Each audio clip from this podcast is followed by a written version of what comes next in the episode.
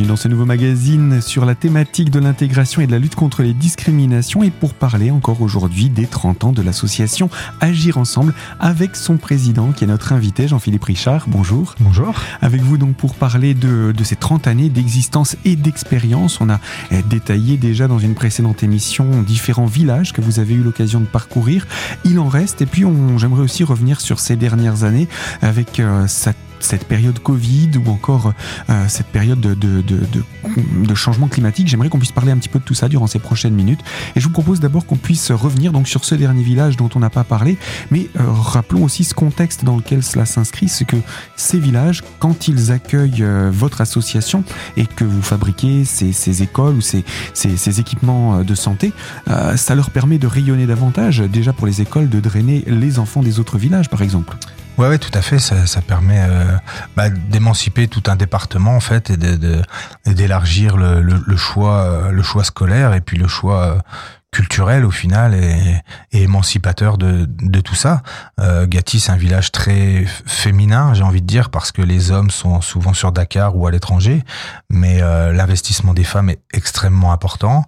Et donc, pour elles, bah, que leurs enfants puissent aller à l'école et puissent euh, suivre un parcours euh, et, et, et, une émancipation, euh, ce, sont des, ce sont des choses quand même euh, très très importantes et on voit qu'ils font, qu'ils s'investissent et qu'ils se démènent pour que tout le monde puisse avoir accès au, à l'éducation, quoi. Ce qui est ce qui est la priorité d'agir ensemble et ce qui devrait ce qui est la priorité, ce qui devrait être une priorité partout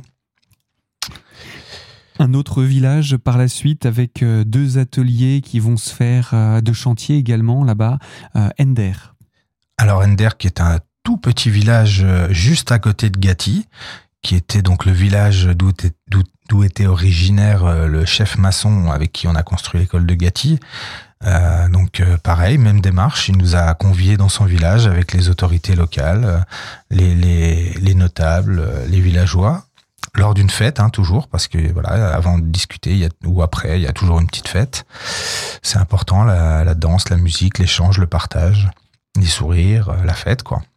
Est-ce qu'on peut dire que euh, en commençant par mettre un premier pied à Sintian, progressivement, vous vous êtes enfoncé davantage dans la géographie du pays et également dans, dans, dans, dans, dans sa comment dire dans, dans, dans, sa richesse ou au contraire dans sa pauvreté, dans, dans son dénuement? Alors on peut dire tout ça, mais pas comme ça. Mmh. On peut effectivement, euh, on était donc dans le nord-est du, du, Sénégal où là euh, très peu de gens s'y rendaient. Des, alors quand je dis très peu de gens, je parle même des Sénégalais. Mmh. Les autorités sénégalaises parfois ne s'y rendaient même pas. Euh, des blancs, ils, ils n'en avaient que très peu vu. Les enfants quand ils voyaient, quand ils nous voyaient arriver, ils pleuraient. Euh, donc c'était vraiment là on est dans, le, dans, le, dans aux portes du désert, on est déjà dans le Sahel. Euh, ensuite donc nous sommes revenus vers l'ouest donc euh, près de la côte, euh, là où ils ont plus l'habitude de, voir des de voir des blancs. Et, c'est ces deux cultures différentes, ces deux ethnies, c'est plusieurs ethnies même différentes. C'est même pas la même langue. Il parle, la, première langue au Sénégal, c'est le Wolof. Là où on va actuellement, donc à Gati Ender, il parle Wolof. À Sintian et Yassine Laké, il parle euh, Poulard, qui est la langue des Peuls. Donc les Peuls sont majoritairement des éleveurs, alors que de l'autre côté, c'est majoritairement des cultivateurs. Et, en interne à tout ça, il y a aussi plusieurs ethnies euh, qui se mélangent. Donc pour nous, c'était des rencontres avec des cultures différentes. Et puis euh, voilà, un, un, partage euh, enrichissant. Et puis effectivement, on a vu euh, bah, les cultures de, des populations qui pouvaient être tellement différentes d'un d'un coin du pays à un autre. Bon, un peu comme chez nous entre les Corses et les Ch'tis, par exemple. Effectivement, nous avons la même chose. En tout cas, voilà pour ces, ces, ces chantiers et ces rencontres, parce que c'est avant tout cela qui vous a amené dans ces villages. Ce sont des rencontres, ce sont des échanges, et j'imagine au fil des années des amitiés. Ouais, exactement. C'est que ça soit au sein de l'association ou dans les projets que, l'on fait, euh, tout gravite autour en fait de, de rencontres, d'échanges, de, de discussions, de partages, de, de, de, de, de, de cultures différentes qui s'écoutent et qui s'enrichissent les unes les unes aux autres. Et, et nous, bah, c'est une des priorités, c'est un des objectifs de l'association. Euh, de, pouvoir proposer aux jeunes et aux moins jeunes de, partager cette aventure-là sur, un, sur une période ou sur une plus ou moins longue à travers nos actions, que ce soit ici ou là-bas. Voilà donc pour ce dernier village dans lequel vous avez mené ces chantiers solidaires et euh, eh bien depuis quelques années ça n'était pas possible du fait de la situation sanitaire. Je vous propose Jean-Philippe qu'on se retrouve dans quelques instants pour parler des conséquences de cette situation sanitaire. Alors à tout de suite pour la deuxième partie de ce magazine.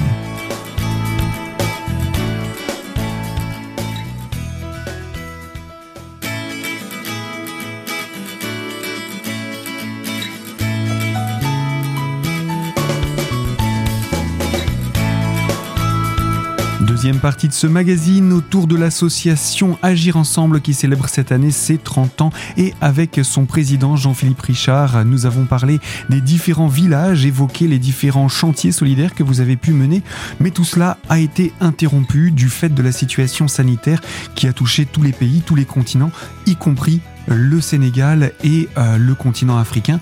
Alors comment ça s'est passé dans ces pays-là? On n'a pas vraiment eu beaucoup d'informations en fait de ce qui se vivait là-bas, mais vous, vous avez sûrement pu avoir des retours.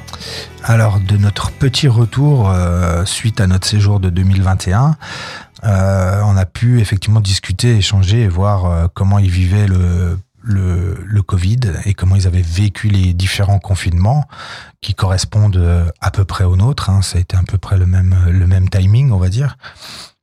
Donc, euh, alors, comme la culture et la vie est différente là-bas, euh, les familles sont plus nombreuses à vivre sous le même toit. Sous le même toit, des enfants jusqu'aux grands-parents. Donc, ça rassemble beaucoup de monde dans une même concession ou dans une même maison.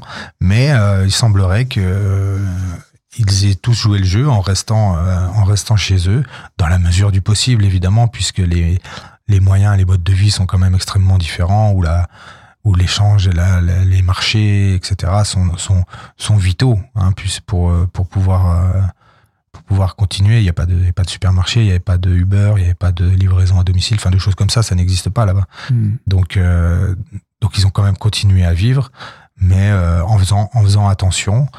Euh, en restant, en essayant de, propager le moins possible euh, les virus qui pouvaient traîner. Euh, bon, sachant qu'ils vivent avec d'autres problématiques aussi là-bas. Donc parfois le Covid pour certains était était une parenthèse. Hein, C'était un de plus quoi. Mm-hmm. Donc voilà, à chacun de de, de ressentir les risques par rapport à ça. Mais c'est vrai qu'ils ont fait attention à leurs personnes âgées. Mais bon qui sont les plus fragiles. Je pense que c'est aussi culturel d'être plus attentif là-bas aux, personnes âgées. Oui, voilà, c'est déjà au départ culturel de faire attention aux personnes âgées et, à tout le monde en fait dans la famille, de, de, solidarité familiale euh, très importante. Donc comme c'est déjà dans leur culture, ça n'a pas beaucoup changé pour eux. Euh, Est-ce qu'ils ont été impactés par euh, l'activité qui a cessé pendant ces périodes de confinement pour euh, certains métiers, peut-être pas pour les cultivateurs et les éleveurs, mais pour tous ceux qui travaillaient ailleurs dans d'autres dans d'autres types de métiers, de services ou autres? Oui, effectivement. bon bah pour les pour le pour les pour les cultivateurs, bon, il, y a, il fallait bien vendre les produits pour que les autres mangent et que tout le monde puisse manger. Donc je pense que ça, ça a perduré un peu comme si de rien n'était. Mhm. Même s'ils étaient, ils étaient, les gens étaient masqués, hein, sans aucun, sans aucun problème. Enfin, dans la mesure où il y avait des masques, sinon mhm. ils s'en sont fait eux-mêmes, comme chez nous. Mhm. Et puis, euh, et puis effectivement, il y a des métiers de service. Notre chauffeur, par exemple, n'a pas travaillé pendant deux ans puisque ben pas de pas de touristes, pas de personnes à, transporter. Euh, donc euh, donc voilà, pas de, ce qui veut dire pas de rentrée d'argent. C'est ce que j'allais vous poser comme question. Pas de travail donc. Pas de travail donc zéro rentrée d'argent parce que pas de chômage, pas de pas d'aide particulière. Et comment ils font dans ces cas-là? C'est pareil, ils comptent sur la solidarité euh... Ouais, c'est ça. C'est les, bah, les cultures. Ils vivent en famille, donc il y a, dans la famille, il y a des gens qui cultivent. Euh, ils vivent sur leur denier ou sur, leur euh, sur ce qu'ils ont comme économie quand ils ont des économies. Sinon, c'est de la solidarité. Hein, c'est du travail au champ, euh, la, vente des bêtes. Enfin voilà quoi. Ils sont contents eux aussi, j'imagine, progressivement de pouvoir retrouver une vie un peu plus normale? Oui, oui, bah ils étaient plus que plus que contents. C'était euh, c'était une sorte de libération euh, de pouvoir euh, même bah, aller revoir des personnes qui n'avaient pas vu depuis longtemps. Les moyens de communication sont pas toujours aussi simples que chez nous dans ces dans des zones plus reculées. Donc voilà, tout est tout, tout est plus compliqué dans ces moments-là, mais j'ai envie de dire, ils ont ils ont déjà beaucoup de, difficultés au départ. Donc une difficulté de plus, j'ai l'impression que c'est moins moins douloureux pour eux que pour nous. Euh, même si même si ça reste compliqué effectivement quand quand il n'y a plus de rentrée d'argent. Mmh. Mais mais il, s'adapte, on dirait, peut-être un petit peu mieux que nous.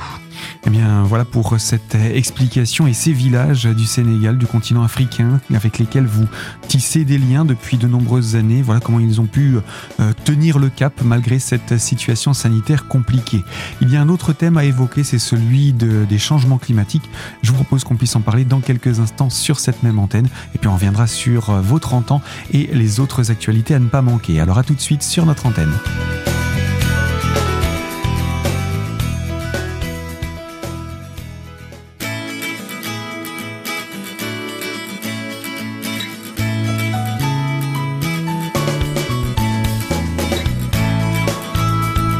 Troisième partie de ce magazine consacré à l'intégration et la lutte contre les discriminations et en compagnie de Jean-Philippe Richard, le président de l'association Agir Ensemble qui célèbre cette année ses 30 ans. 30 années passées au chevet de certains villages ou en tout cas pour leur apporter votre aide avec des liens qui se sont tissés tout au long de ces années, des amitiés sincères qui n'ont cessé euh, de s'accroître et euh, surtout une situation que vous, vous avez pu observer également et dont vous pouvez nous apporter des informations, c'est cette situation de changement climatique climatique, comment ces pays, ces villages, ces peuples vivent cette situation de changement climatique? Ouais, il me semble que j'en avais déjà un peu parlé à ce micro il y a quelques années parce qu'on l'avait déjà constaté que, euh, ben, par exemple, que le désert avançait, que les que la, température était déjà montée euh, plus haut que d'habitude euh, et que et que les, les, les plantations, les cultures, merci, de, de euh, avaient moins de avaient moins de rendement. Euh, effectivement, on voit qu'il tombe de moins en moins de pluie, euh, que les animaux ont du mal à trouver à manger, euh, donc donc tout, tout s'enchaîne assez rapidement parce que c'est la base, l'agriculture, l'agriculture dans ces pays-là, c'est quand même le, la, chose la, prioritaire pour pouvoir survivre. Donc, les peu de pluie qu'il peut y avoir, eh ben, c'est des énormes pluies qui sont destructrices, qui détruisent les champs, qui font venir des insectes, euh, qui font, qui font ressortir des maladies, qui font ressortir des bactéries, qui détruisent les routes, qui détruisent les bâtiments. Euh, donc, euh, et, et de plus en plus. Et de plus en plus, effectivement, c'est des choses courantes même chez eux maintenant.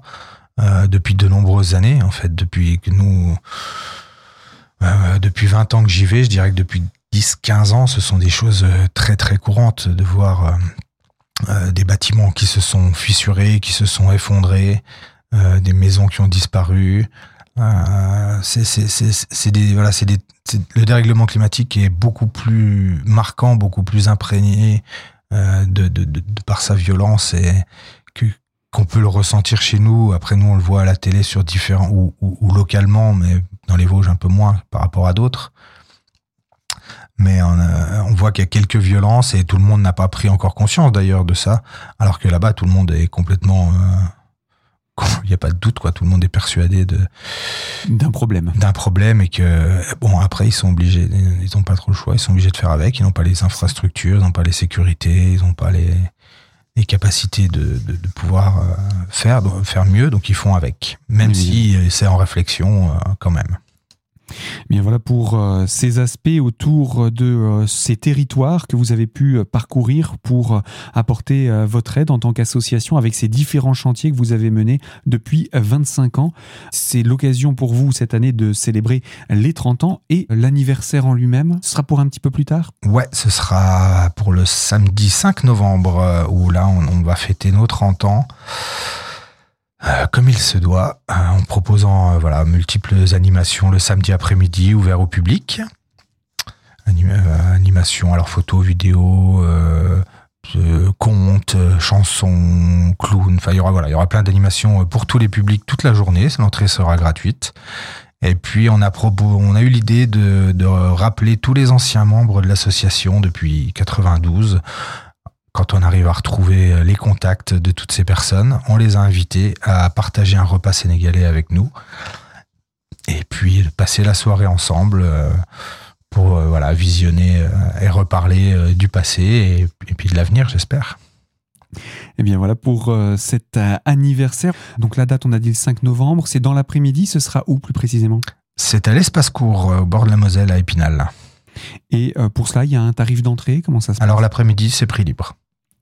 Et euh, pour toutes les personnes qui souhaitent en savoir davantage sur vos activités, pour pouvoir euh, vous demander une visite guidée de l'exposition ou autre, euh, comment ça se passe?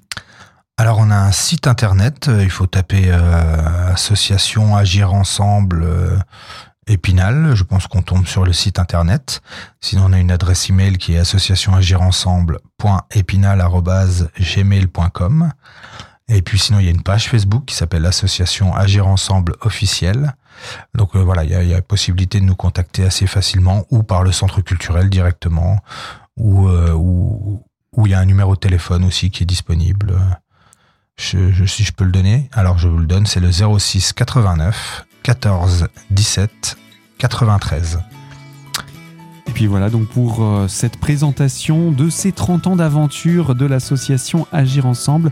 Avec vous, euh, Jean-Philippe Richard, je rappelle, vous êtes le président de l'association. Ça fait combien de temps d'ailleurs que vous en êtes à la présidence? C'est une bonne question. Je crois que ça fait 6 ou 7 ans, peut-être plus. On ne compte plus passer un certain temps. C'est la passion qui, qui l'emporte. Oui, c'est ça. Et euh, on va vous souhaiter en tout cas un très bon anniversaire. Merci. Et on invite le public à venir nombreux, que ce soit pour l'exposition ou pour cet événement du, 5 novembre.